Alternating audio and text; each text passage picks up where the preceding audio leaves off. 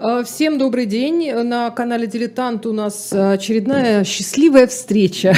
Ольга Журавлева и Юрий Кабаладзе сегодня в программе «Агенты», потому что у нас опять э, выехал по очень важным делам Алексей Алексеевич Венедиктов, и да. я опять кручу его швейную машинку, чему я очень рада. У нас сегодня изумительный как всегда, Юрий Георгиевич, да. изумительный совершенно персонаж, потому что э, я от вас многого ожидала, но такого я не ожидала точно. Э, этого человека зовут Иосиф Рамуальдович Григулевич, можно сказать Иозас э, Рамуальдас Григулявичус, потому что родился он в Литве. По невежесе где-то там. Ну, э, Вильно, наверное, родился, учился в Поневежесе. И э, из семьи Караимов, как нам сообщают, э, это какая-то, в общем, да, это тоже отдельная история. история, кстати, вообще, что это за Караимы, мы вообще о них мало знаем.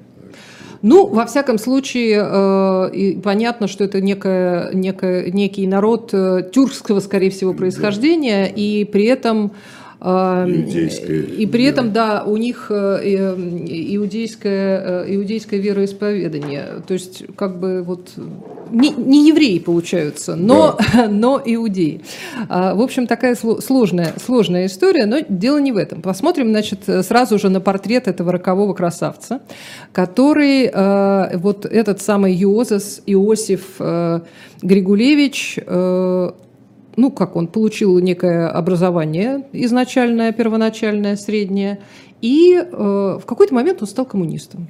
Да, увлекся, как многие в то время увлеклись э, коммунистическими идеями. Он 13-го года рождения, 13 то есть... Э, то есть он вот революция... ровесник Филби, вот этой всей да, плеяды. Да, да. Быстролету наших предыдущих героев, они все приблизительно одного поколения, и все увлеклись на каком-то этапе коммунизм. Причем так увлеклись, что остались ему верными до конца жизни. Он, э, насколько я понимаю, уже в юности перебирается в Польшу. Да. И, в общем, это я к тому веду, что он не, э, не жил в России. И он не жил, но потом... И не был. Да, но в биографии своих писал, что в семье говорили на русском языке, потому что мама его, вот Лаврецкая, что якобы русская была.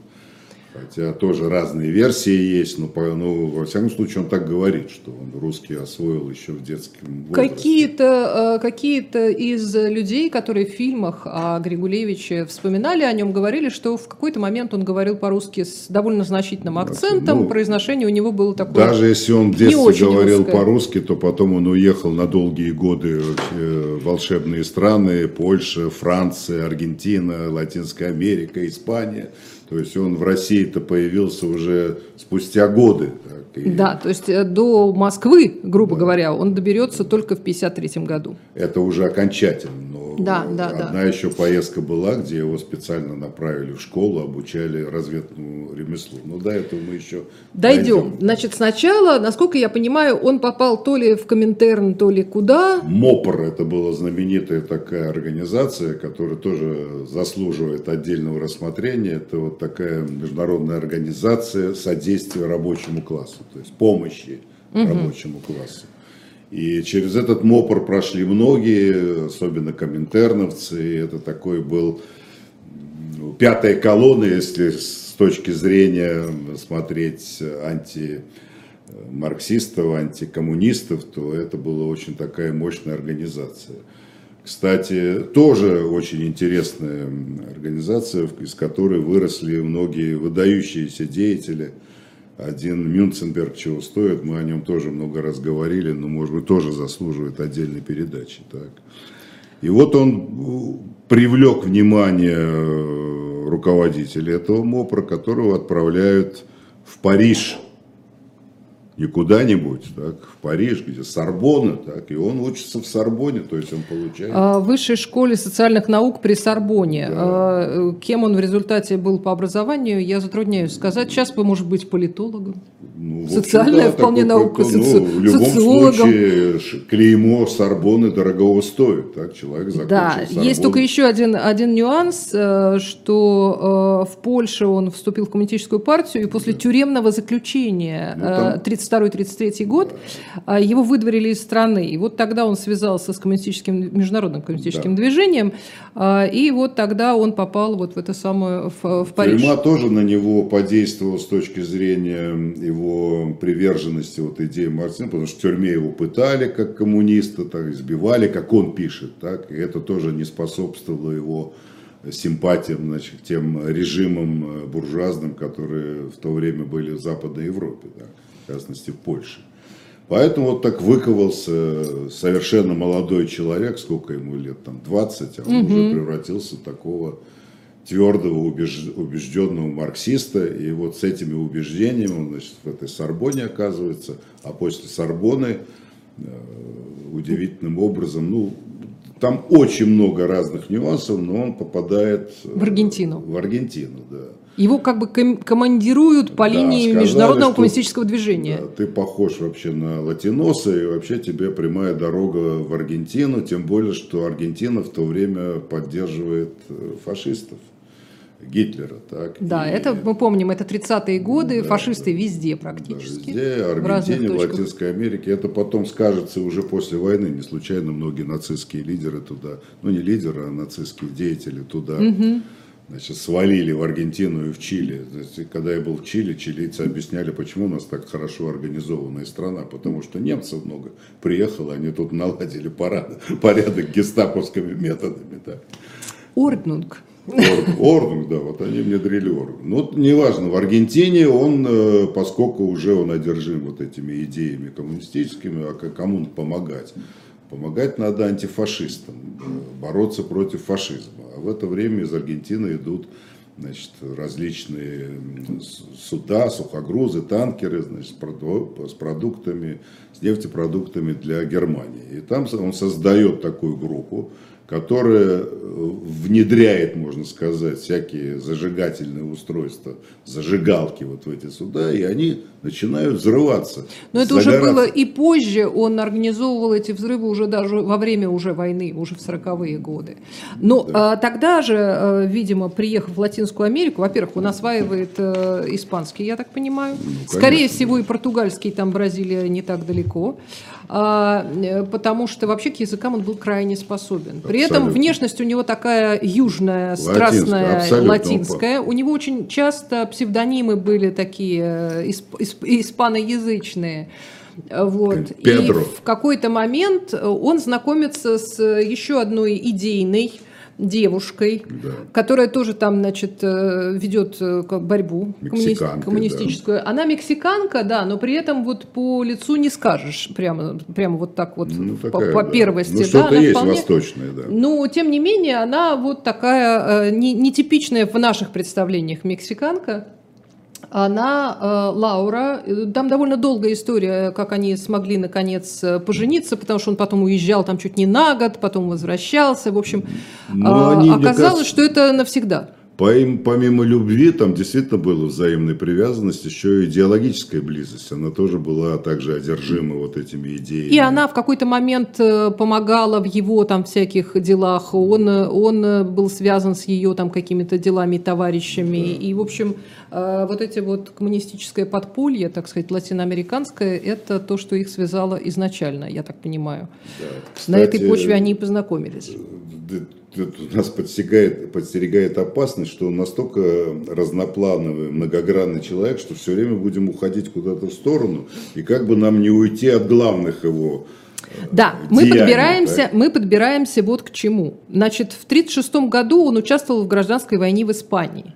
Мы эту войну регулярно вспоминали. У нас там многие наши герои уже э, отметились. И вот и У нас, кстати, судьбе есть... Испанская война сыграла ключевую Очень большую роль. роль. У нас что... есть фотография времен да. Испанской войны, групповая. Да, вот, а, он. вот он сидит э, с, в левом углу кадра, э, такой, в общем, простенький, я бы сказала, такой человек, какой-то я одессит, ну, я из Одессы, здрасте. легендарный Сыроежкин, такой очень известный, может, мы о нем отдельную передачу сделаем, но главное, слева сидит Карм, Кармен.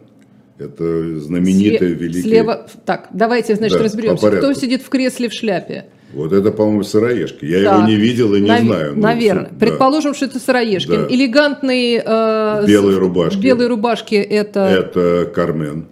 а, э, собственно, на а земле. Вот похож на такого частичника обуви из Одессы. Он здесь да, вот да, совершенно да. изменился его облик. Ну, может, фотографии неудачные. Это ну, тем не менее, да. Вот здесь он да. такой. Э, и, и кстати, на этой фотографии, э, по сравнению особенно с его вот этой фотографией в молодости, да. видно, насколько он пластичный артист. Абсолютно. Он э, совершенно меняет образ в зависимости от ситуации и от того, э, где и какую роль он и исполняет. Обратите внимание, на этой фотографии очень передана четко его вот сущность, да, такой вот эта хитрая такая улыбочка, он на нас на всех смотрит, говорит, да вот я, сейчас я вот такой. Так а да. завтра я буду другой. Но в любой ситуации я все равно достигну своего. Все равно я вас всех обману. И там он всех обманывал. Так. Ну как обманывал? Там обманывал. его встречает тот Наш самый, герой. тот самый Орлов, да. о котором, Швед. да, о котором вы помните была передача, если вы следите за агентами.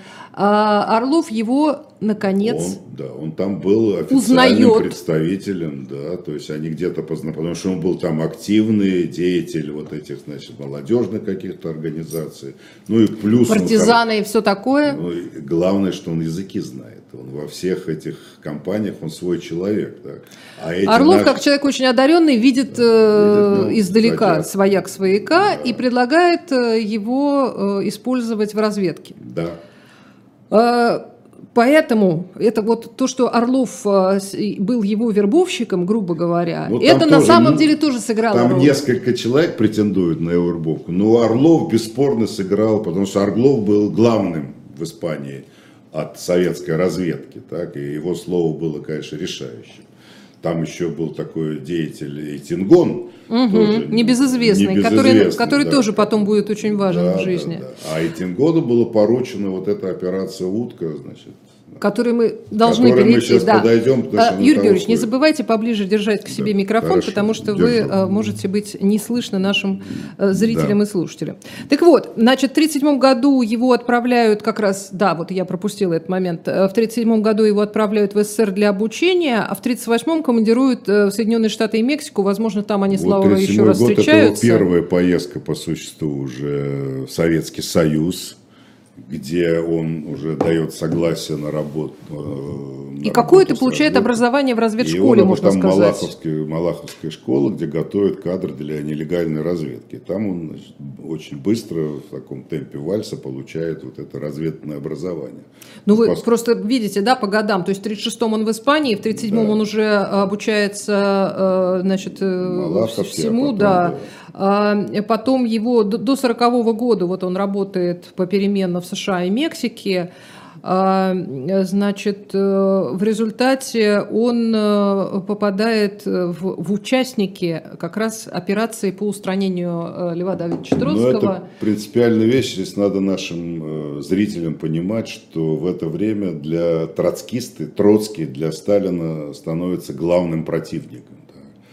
Они более опасны, чем там фашисты, чем Гитлер, с которым как-то налаживаются отношения, что приведет потом. Это вообще такая сталинская идея, то, что да. у Орлова, в книге самого Орлова описано очень подробно, mm. как Сталин изводил э, всю эту старую Абсолютно. гвардию, и Троцкий был одной из центральных фигур. Да. И поскольку Поэтому указание Сталина или приказ Сталина, значит, уничтожить Троцкого, уничтожать троцкистов, он э, не подлежит никакому критическому анализу, хотя троцкисты уж не такие были враги. Вот Троцкий был враг Сталина лично, но не как враг коммунистического движения. Угу. он же был коммунист и социалист, и его идея перманентной революции, она, конечно, не устраивала Сталина, но она не противоречила догмам э, марксизма. Да. Угу. Но тем не менее Сталин сказал, значит, а все чекисты значит, есть, Ответили будем, есть. Да, будем выполнять. И действительно развернули такую охоту на Троцкого и троцкистов. Значит, мы с тобой не говорили о Нине, это знаменитый троцкист, который был в Испании. Конечно, его совершенно ну, по нынешним стандартам просто варварски его выкрали, пытали. Игорь Гулевич участвовал в этих допросах, а потом расстреляли и там же закопали. И... То есть это далеко, надо понимать, что все эти прекрасные артисты Остап и Бендер, да. это далеко не цветочки. Это не наивные, да, ребята, но тем не менее они служили вот этой идеей. Так, сейчас можно их осуждать, если нынешние трафареты прикладывать как деятельность, то это, значит, не очень, не очень достойное поведение. Но тем не менее, вот они исходили из того, что есть приказ, значит, мы будем его выполнять. И как бы то ни было, ним... прошла вот эта операция э, по устранению Троцкого, она э, оказалась неудачной. Значит, э, ну, там вот эти он, вот автоматчики, ему, бог знает он что. ему поручает, но дело в том, что там был такой агент Амур, который был внедрен э, в окружение Троцкого, угу. и почему привлекли э, Григулевич, поскольку он был с ним знаком, и когда он постучал в дверь, то этот Амур ему и открыл эту дверь, а за, за Григорьевичем стояла группа боевиков. Так вот, мы обсуждаем Григулевича, а там был Секейрос, великий, значит, художник.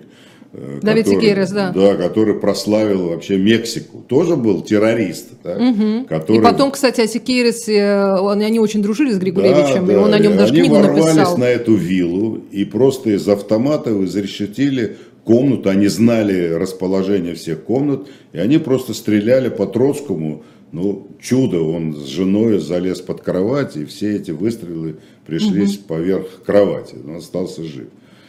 А когда этот ему Амур, э, Харт, по-моему, фамилия, говорит, если б я знал, что вы такие, значит, негодяи, что вы собираетесь убить вот, нашего лидера, любимого всеми Троцкого, я бы никогда в жизни вам дверь не открыл. И они решили, что то Григулевич или эти ребята, что этот парень нас выдаст. И его, значит, за грудки расстреляли и там же закопали.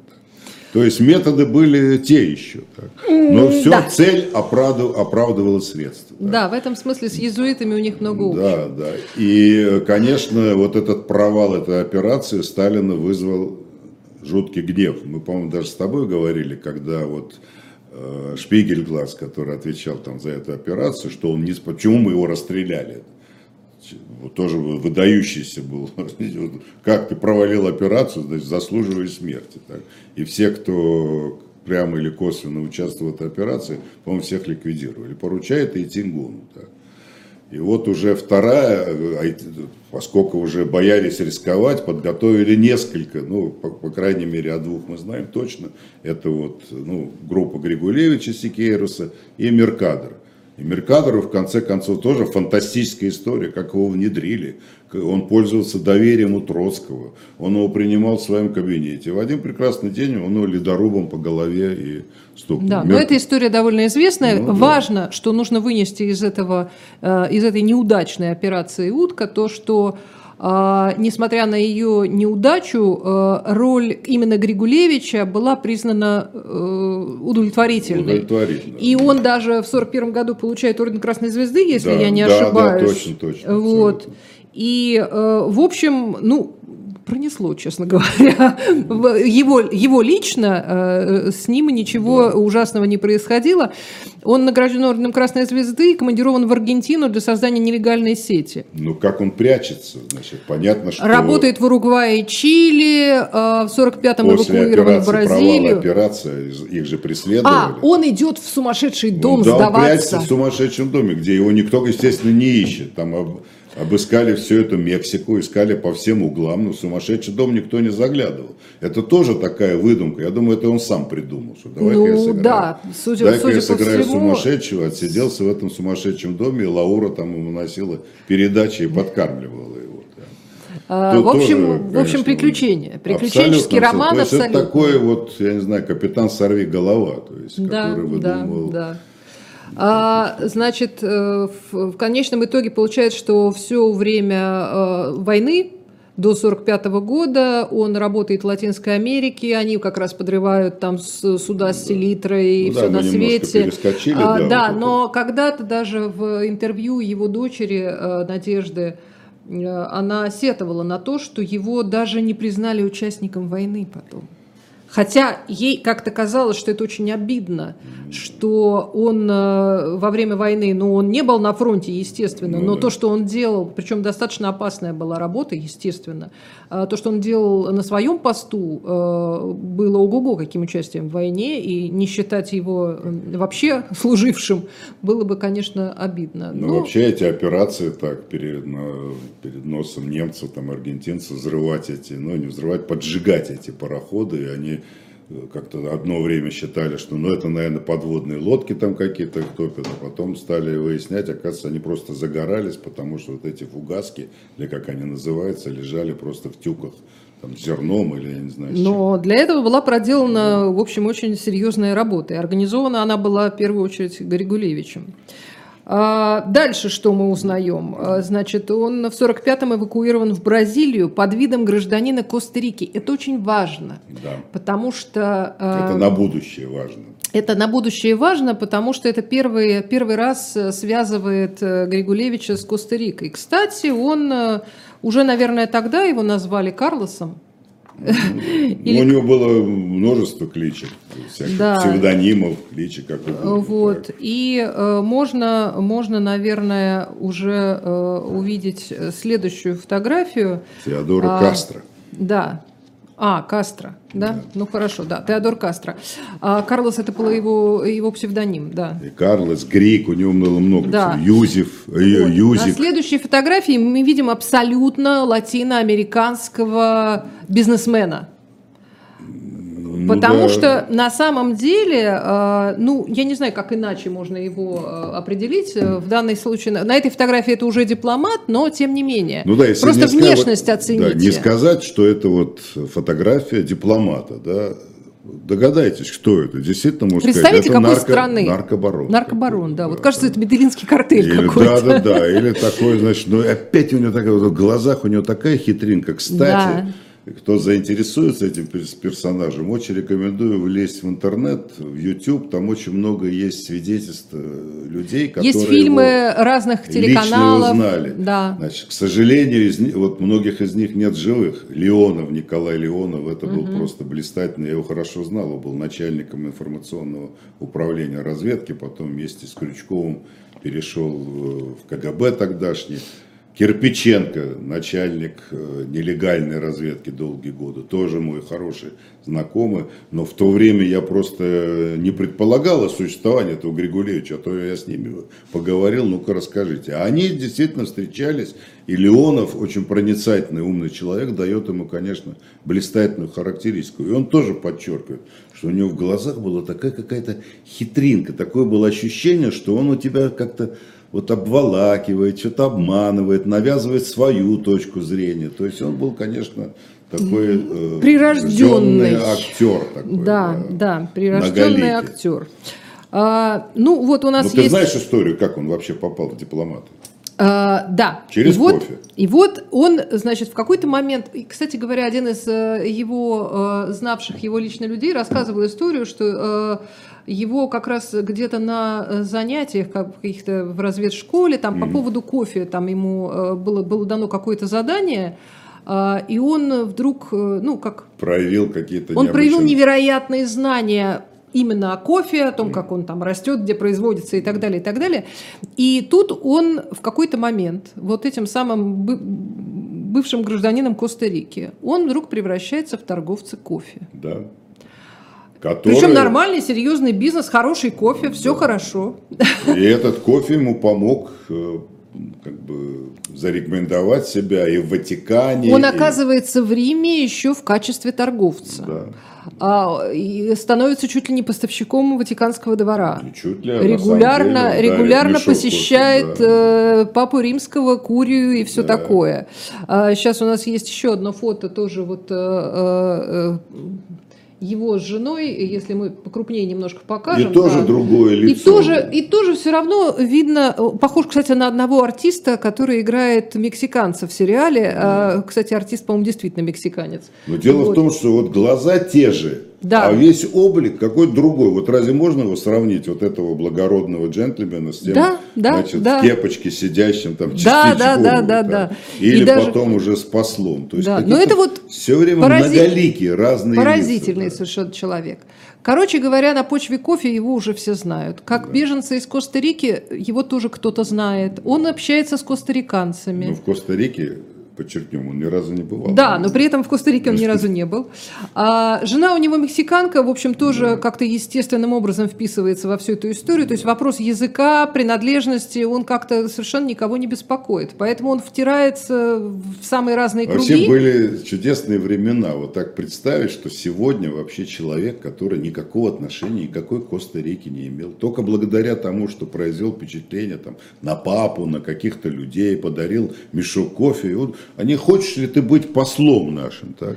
А, В одном из фильмов я слышала историю, что а, он даже не сам ездил там куда-то в Латинскую Америку, а вроде как жена его по знакомству там с какими-то тоже своими э, условно мексиканскими, аргентинскими и так далее там людьми съездила, там с Ну, кем-то специально направляют, повстречалась. чтобы они внедрились, как бы два молодых человека, буржу, таких представителей буржуазии, так, развлекаются в этой Аргентине, танцуют танго, что потом ему э, совершенно не помешало написать анти такую Да, он как раз по танго, что он да, считал, он считал, что танго это, это буржуазное какое-то вообще разврат. Да, чем, конечно, Ну, очень одним словом, самое главное, он назначается послом Коста-Рики в Италии и Югославии. Да, и в Ватикане.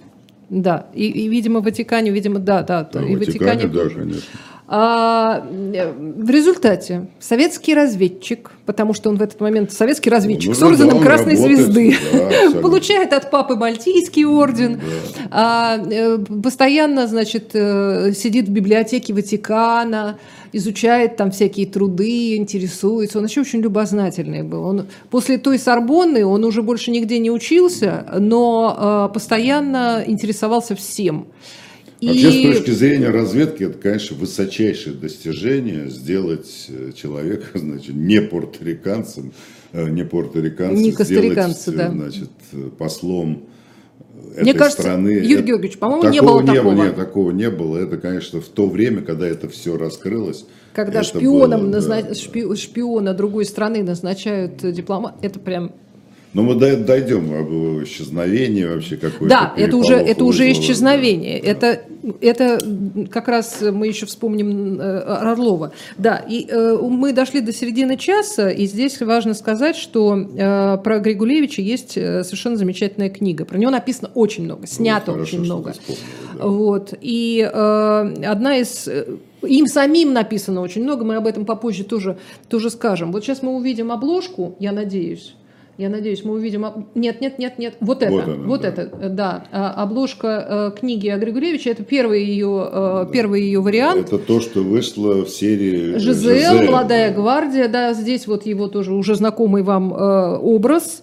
И э, написано, это была книга, так, а вот, кстати, да, а вот Нил еще... Никандров, это его Да, Нил псевдоним. Никандров. Я пытался его разыскать, но, к сожалению, телефон, который мне дали, он не отвечал, и так я его не разыскал. Но он написал Сего- да, и книгу. сегодня у нас, э, э, у нас тоже уже есть э, на экране, э, у нас есть как бы переиздание этой книги, вот она с другой обложкой, но тем не менее переиздание этой книги, э, Это которая... по случаю столетия По- российской разведки, советской Да, разведки. да. вот было, издано. издано, издано э, заново был издан этот труд жизнеописания Григорьевича, и ее вот уже новую, не ту же ЗЛовскую, можно купить э, на shop.diletant.media, К сожалению- 1200 рублей. К сожалению, Прекрасная вещь. Они должны были привезти сюда. Я даже сегодня раньше приехал, чтобы ее подписать, но не привезли. Не да, нет, Поэтому, собственно, в доступе экземпляров. покупайте, но без моей э, Ну, подписи. с другой стороны, Юрий Георгиевич, у нас нет подписи автора. Если бы мы с Нет, автором да, смогли, да, это было бы совсем, совсем гениально. Но еще раз просто напоминаю, что в Ютьюбе большое, ну, очень много всяких фильмов, воспоминания людей, которого лично знали, с ним общались. Большое интервью с дочерью. Дочь, да я тоже, по-моему, говорил уже, что она отказалась со мной встречаться по состоянию здоровья, но тем не менее можно подробно изучить его биографию. Жалко, что в этой книге нет документов. Так? Хотя, как я понимаю, этому Никандрову ему предоставили возможность ознакомиться с документами, потому что он очень, очень подробно излагает некоторые. Но когда, знаешь, когда там, в, в этом приложении публикуется факсимиле документов, это прибавляет достоверности книги. Так. Угу. Я думаю, что настанет время, когда и будут раскрыты эти документы, и мы сможем ознакомиться. Тем более, что э, в так называемых э, файлах Митрохина, это знаменитая история, когда угу. сотрудник архива разведки просто в течение многих лет просто приходил на работу и переписывал информацию из дел. Так? И за это время у него там несколько тетрадей образовалось. Когда угу. рухнул Советский Союз, он решил, надо же, как хорошо, у меня клад в руках, так? Люди, которые не могут на многие вопросы от, найти ответы, вот они, ответы у меня в этих тетрадях. Он берет этот, выкапывает чемодан, угу. значит, который он хранил у себя на даче, это закопал землю, потому что это было опасно, так? Это просто нарушение, ну, не то что правил игры, а просто преступление, да. А тут все это рухнула страна, он думает, дай-ка я с этим чемоданом и действительно садится там, уж не помню, в поезд, когда добирается до Прибалтики, оттуда в Лондон. И в Лондоне обращается, у меня вот тут чемодан секретных документов. Да. И его тогда выводят на вот этого знаменитого Кристофера Эндрю, который писал мемуары с Гордеевским. Угу. И вот он получает, и он видит, что это действительно клад. Так? У него просто из конкретных дел выписаны страницы. Это издается вот таким огромный том Митрохинс файл, он у меня есть, uh кстати. uh Да. Плюс американцы к тому времени, вот это знаменитое Винона, они расшифровывают, они, они очень многое знают. И вот то, что мы сегодня знаем о Григулевиче, это в том числе из, вот из Митрохинских файлов и из этого Ах, Винона. вот оно да. что. Поэтому я не могу ответить на вопрос, получил ли Никандров допуск к документам разведки. То есть угу. я считаю, что сейчас, сейчас уже там никаких секретов нет.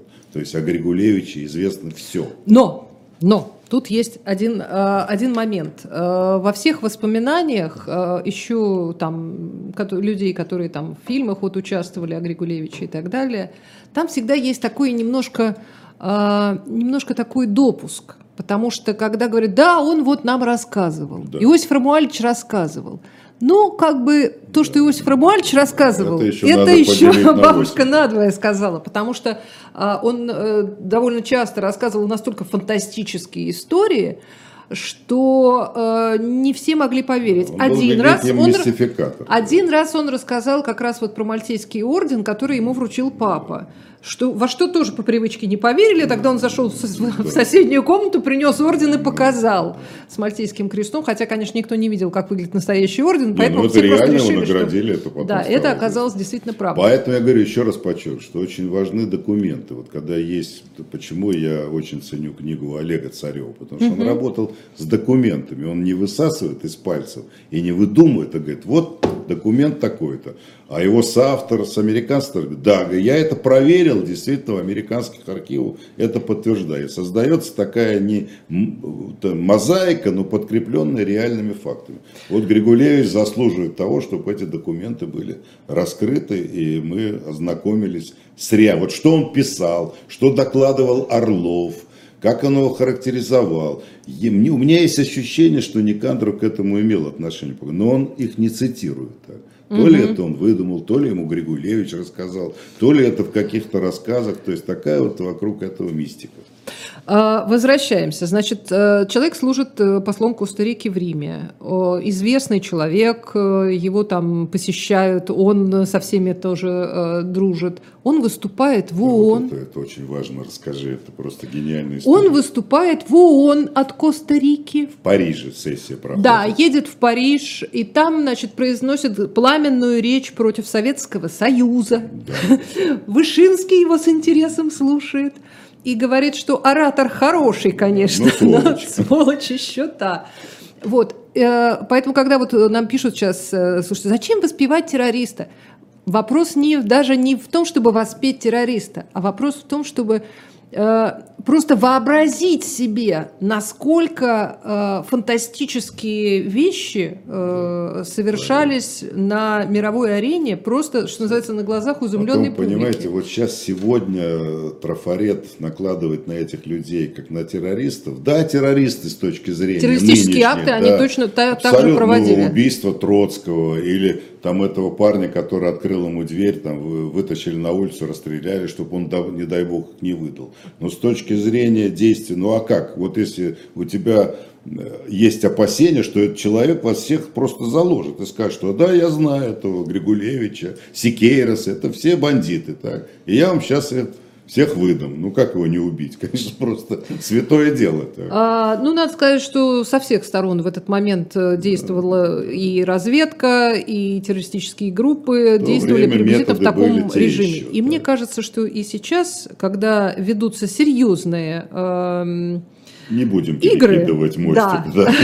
да. Вот, наверное, э, наверное, э, настоящие разведчики и диверсанты тоже используют много всяких Тоже удивительных сюда- методов. Тот же Судоплатов, о котором мы говорим. Да. Кто? Он убил, реально взорвал этого... В Григулевиче важно не его э, силовые акции и террористическое прошлое, а в Григулевиче совершенно поражает, насколько он многогранен. Оля, ты в разведке никогда не работала? Ну, Сейчас А. В этой аудитории можно признаться. Нет.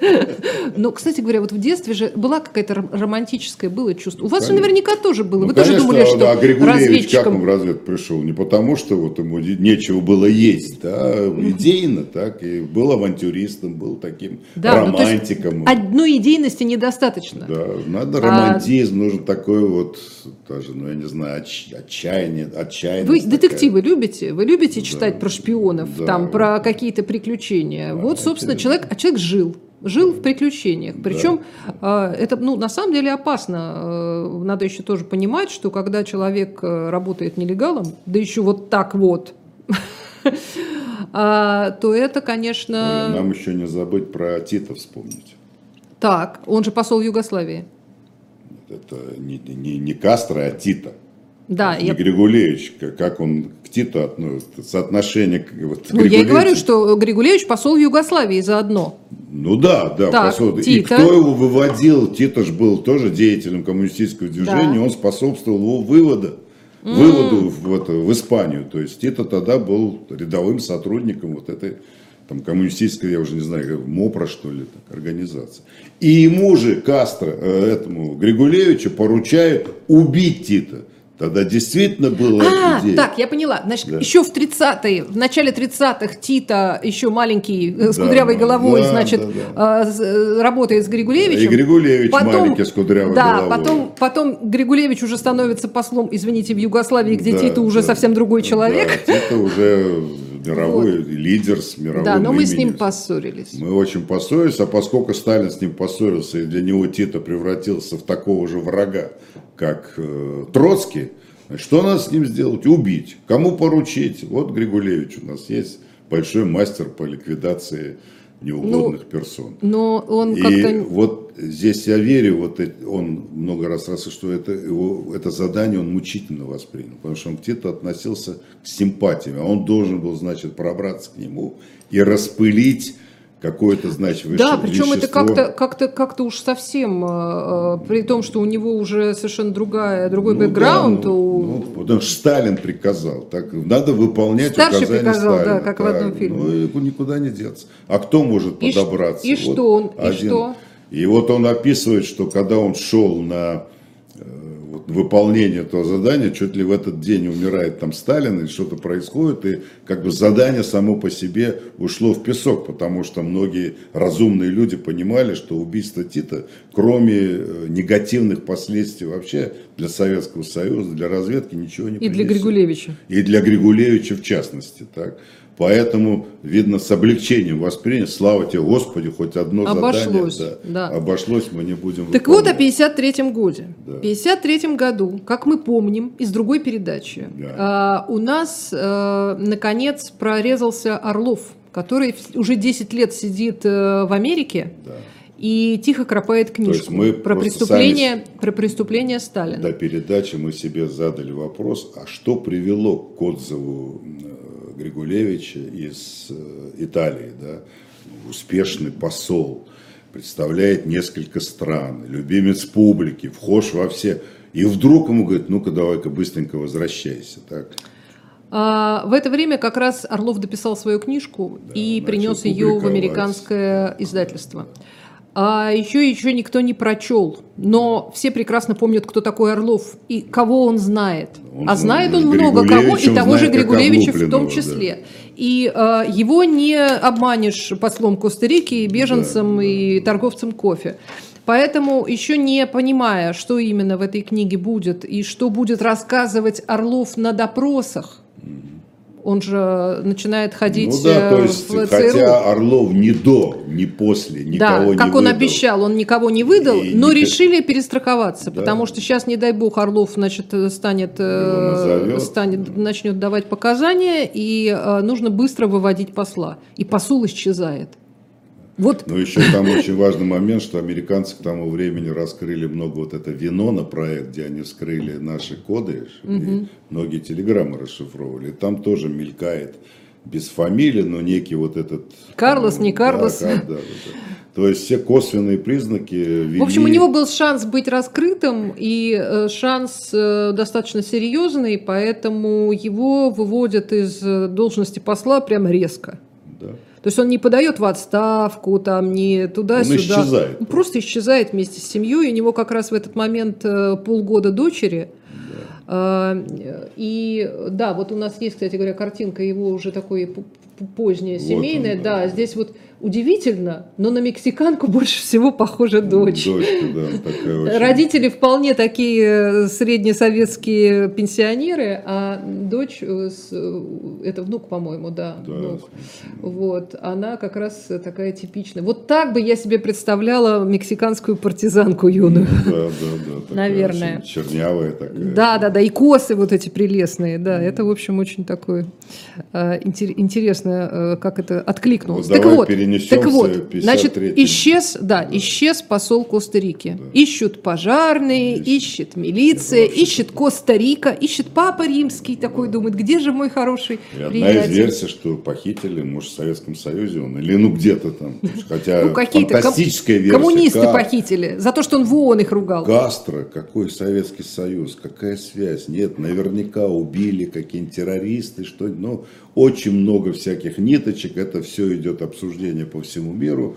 А товарищ Кастро уже в это время Теодор Кастро. спокойненько да, перебрался через Вену, по-моему, там добирался. Да, там он не, не, не прямиком, там, да, там был сложный маршрут, э, дочку погрузили там в какую-то корзинку, купили два тазика там где-то для ее купания, там кастрюльку, что-то еще, и, он... и с этим поехали в Москву. И в 1953 году, в конце года, он оказывается в Москве, после сталинской Москве, непонятно вообще могли расстрелять, элементарно, так сказать, ты что там делал вообще, значит, агент гестапо, шлепнули бы за милую душу, так как многих отправляли, особенно сталинских э, Соколов, Соколов да, там, ну, не будем перечислять, ну, понятно, там, очень опять же, просто сидели. Все, все продолжалось, Причем еще зачищали, так Берия сказать, концы. тоже был из Берия, ну, косвенно знаком, так что почему бы там есть такой документ, когда кого-то увольняли из разведки, и он написал письмо лично Берии, что вот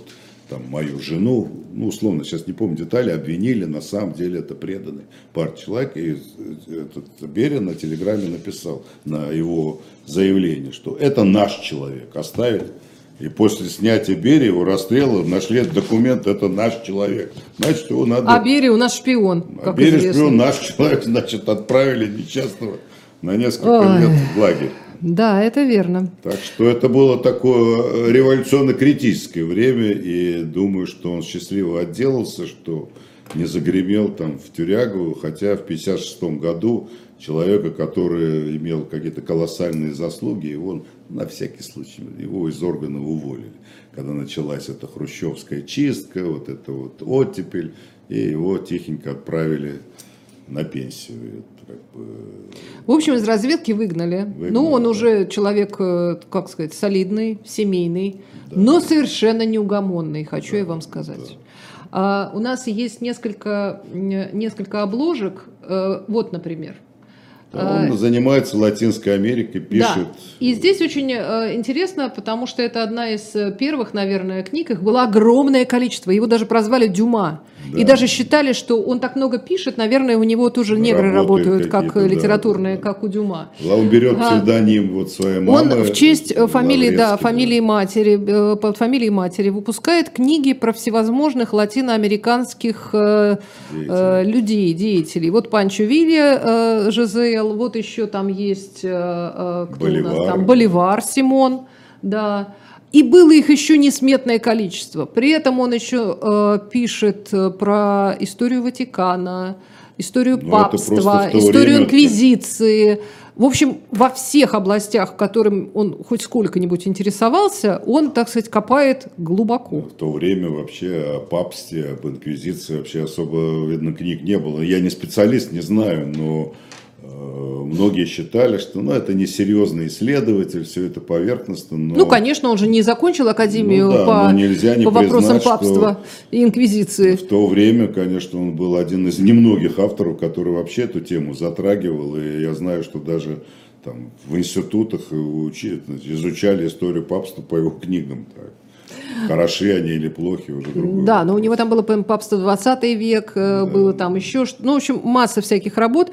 И в конце концов, э, несмотря на то, что он совершенно чужой в научном мире, он защищает диссертации, Одно из, одна, из, да, одна из книг его становится, ну, в смысле, одна из диссертаций его становится, или, по-моему, обе, там, докторская, по-моему, тоже становится да, книгой, да. а, причем популярной он становится у, как бы сказать, у начал латиноамериканистики советской да. вообще, потому что про кого не спроси, про Сикейроса, про Боливара, да. про Панчо Вилью, про кого угодно, он про все это знает лучше всех э, и э, в первую очередь, конечно, потому что много читал, много разговаривал, много изучал и ну, очень хорошо владел всеми языками, которые для этого были необходимы.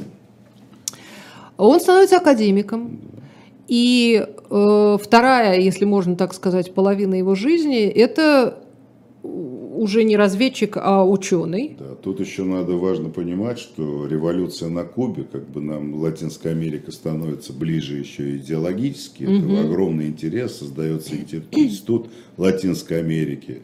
Микоян туда ездит постоянно, потом его сын Микояна, Анастас Иванович, становится директором этого института.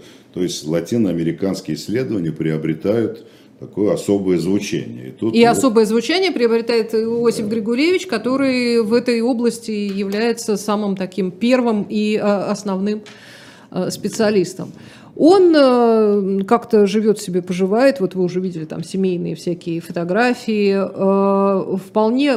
Он, кстати говоря, не настаивает на том, чтобы его, значит, завешали орденами за его разведдеятельность. Да, он он него... особо не ну, обижается. Тем более у него медаль от папы римского. Мальтийский, мальтийский, орден. мальтийский орден, да. И плюс а, у него советский орден к тому времени. Да, есть, да, да. И он получает какие-то награды. Да, он не участник войны, но сам он, в отличие от дочери дочери особо по этому поводу не переживает. Mm-hmm. Вот. И э, воспоминаниям, по воспоминаниям огромного количества э, людей, которые с ним общались либо по научной части, либо по какой-то еще части, э, прекрасный дом, совершенно изумительного обаяния супруга.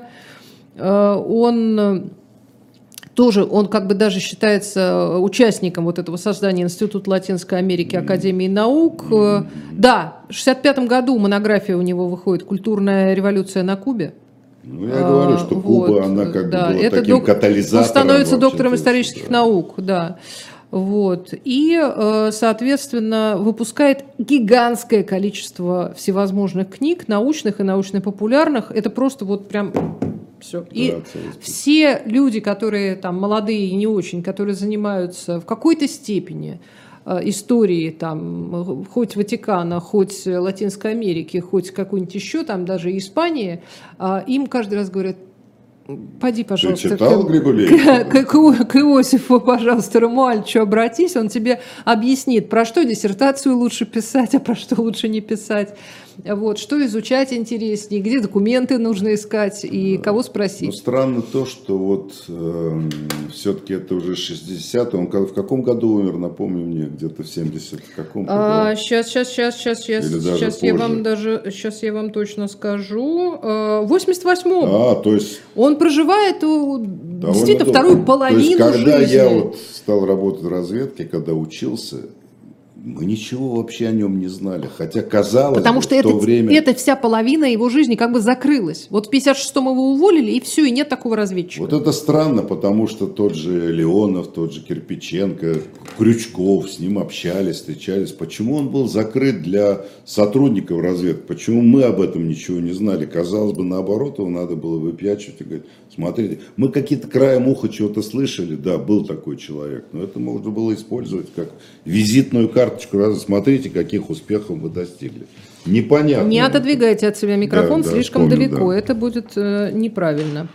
А, значит, исследователь э, религии, всевозможных культов, э, нетрадиционных, как пишут в энциклопедиях. О, значит, э, в общем, чего только, э, чего только не, э, ну, не изучал и о чем только не писал, и при этом у него у него вот такая среди друзей и тех людей, которые знают его лично, такая вот репутация, во-первых, потрясающего рассказчика, а во-вторых, такого парня с такой, как бы вот, с некоторой загадкой. И что на самом деле из его э, ослепительных историй правда, а что вымысел, они так, в общем, многие до сих пор и не, не выяснили. Тут это интересно, что э, в 2004 году на испанском языке вышла первая биография Григулевича на Западе. Название мне очень нравится. «Секретное очарование КГБ». «Пять жизней Иосифа Григулевича». Это автор костариканская писательница Мерджери Рос, которая ну, в то время еще официально не было доказано причастность, что тот, может, поэтому и скрывали его, чтобы Коста-Рика, не дай бог, не обвинила, что же вы тут творили, подсунули нам человека, который представлял нашу страну. Может быть, не знаю. Ну, вообще, я пытаюсь вообразить, э, что происходит э, в, там, в 50-е годы, да, и в том же, там, ну, до 56-го-то уж еще точно все были живы, здравы и видели, ну, то есть, вот был, был человек, и нет его. Э, сидит там где-то в Коста-Рике его начальство, там министр иностранных дел и думает, а где он, что с ним? Ну и да, и потом тоже был период такой, вот здесь тоже очень хорошо это написано, что появилась когда рецензия на эту книжку, Значит, его, да он не разведчик, он когда не был в разведке, он был просто террорист. Вот смотрите, он не в убийстве Нина участвовал, он участвовал в покушении на Троцкого, то есть малозначимая, незначительная фигура. На самом деле, к тому времени он автор там десятка публикаций, монографии, так и человек, ну даже сам факт, что человек был послом страны, так, чужой, который никогда в жизни не был, так, и тем не менее блистательно с этой ролью справлялся. Вот только это заслуживало ну, хотя бы гордости какой-то. Смотрите, какие у нас достижения. Ну, все это как-то, ну, время было такое. Так. Сейчас, сейчас, я думаю, это не последняя книга о нем. И... О нем написано огромное количество статей, да. причем они еще все тоже с такими какими-то задорными названиями. Да. А, Очаровательно, я так да, хотел да, говорить. Да. Академик нелегальных наук да. его называли. Ну, в общем, как только не называли. А здесь, конечно, самое интересное в не э, как раз вот то, что это именно вот как персонаж его не с, чем, не с кем сравнить. Абсолютно. Это совершенно какой-то уникальный абсолютно человек. Э, по... Очень удачно получилось, что три наших последние передачи мы начали с Орлова, да. потом Быстролета, вот сейчас Григулевич. Пожалуй, это три таких ну, совершенно легендарных личности. Пора, конечно, ни Орлов, ни Быстролетов не стали послами там, или президентами стран, но... Ну, ими просто больше никто и не становился. Ну да, да. Вот так уж вышло. это как бы вершина достижений Совета разведки. Это вот должность посла иностранного государства. А, я предлагаю нашим, а, нашим дорогим а, слушателям и, и зрителям написать, может быть, у вас есть какие-нибудь тоже персонажи, о которых вы, о которых вы хотели бы узнать. А, Мы такой опрос провели, у меня есть список, Да? я еще раз Да? его изучу, потом в следующий раз надо куда-нибудь в историю какую-нибудь глубокую, может быть. Да, хочется Да, да, узнать что-нибудь вообще, откуда такого. пошла э, Там, там российская... Михаил раз- Петрович любимый Как- рвется в бой. Как во время, да, как во время русско-японской шпионов ловили, между Да, прочим. да, да. А, и всякое, и всякое такое. Но это нужен все-таки специалист, я сам один не справлюсь. Ну, попы- попытаюсь Но кого-то я найти. вас верю, Ну, Юрий я постараюсь, Георгиевич. конечно. Я, Регулевич, тоже ничего не знал. Тут неделю Да с я утра просто- до ночи сидел и все это я, читал. да, я просто выпучила глаза, когда вы мне назвали, назвали это имя. Я стала, стала смотреть, я просто подумала, что так не бывает. Вот он невероятный. Я а, очень жалко, персонаж. что я не был с ним знаком, хотя в то время уже как бы имел шанс, если бы хоть приблизительно. юный, а, Да, да, да. кудрявый Кабаладзе. Как там, да, мог бы, мог бы за ручку подержать легенду. с Григулевичем. Ну, Да. не- не- не- Нам, не к сожалению, нужно заканчивать. Я еще раз всё напомню, уже. что э, на шоп «Дилетант» э, можно, чита- э, можно купить книжку э, об Иосифе Григулевиче. Кому интересно, меня зовут Ольга Журавлева. Я к вам еще вернусь в программе «Одна» на канале «Живой гвоздь». А Юрий Кабаладзе с вами прощается. До Спасибо большое, до программ. свидания. Спасибо большое.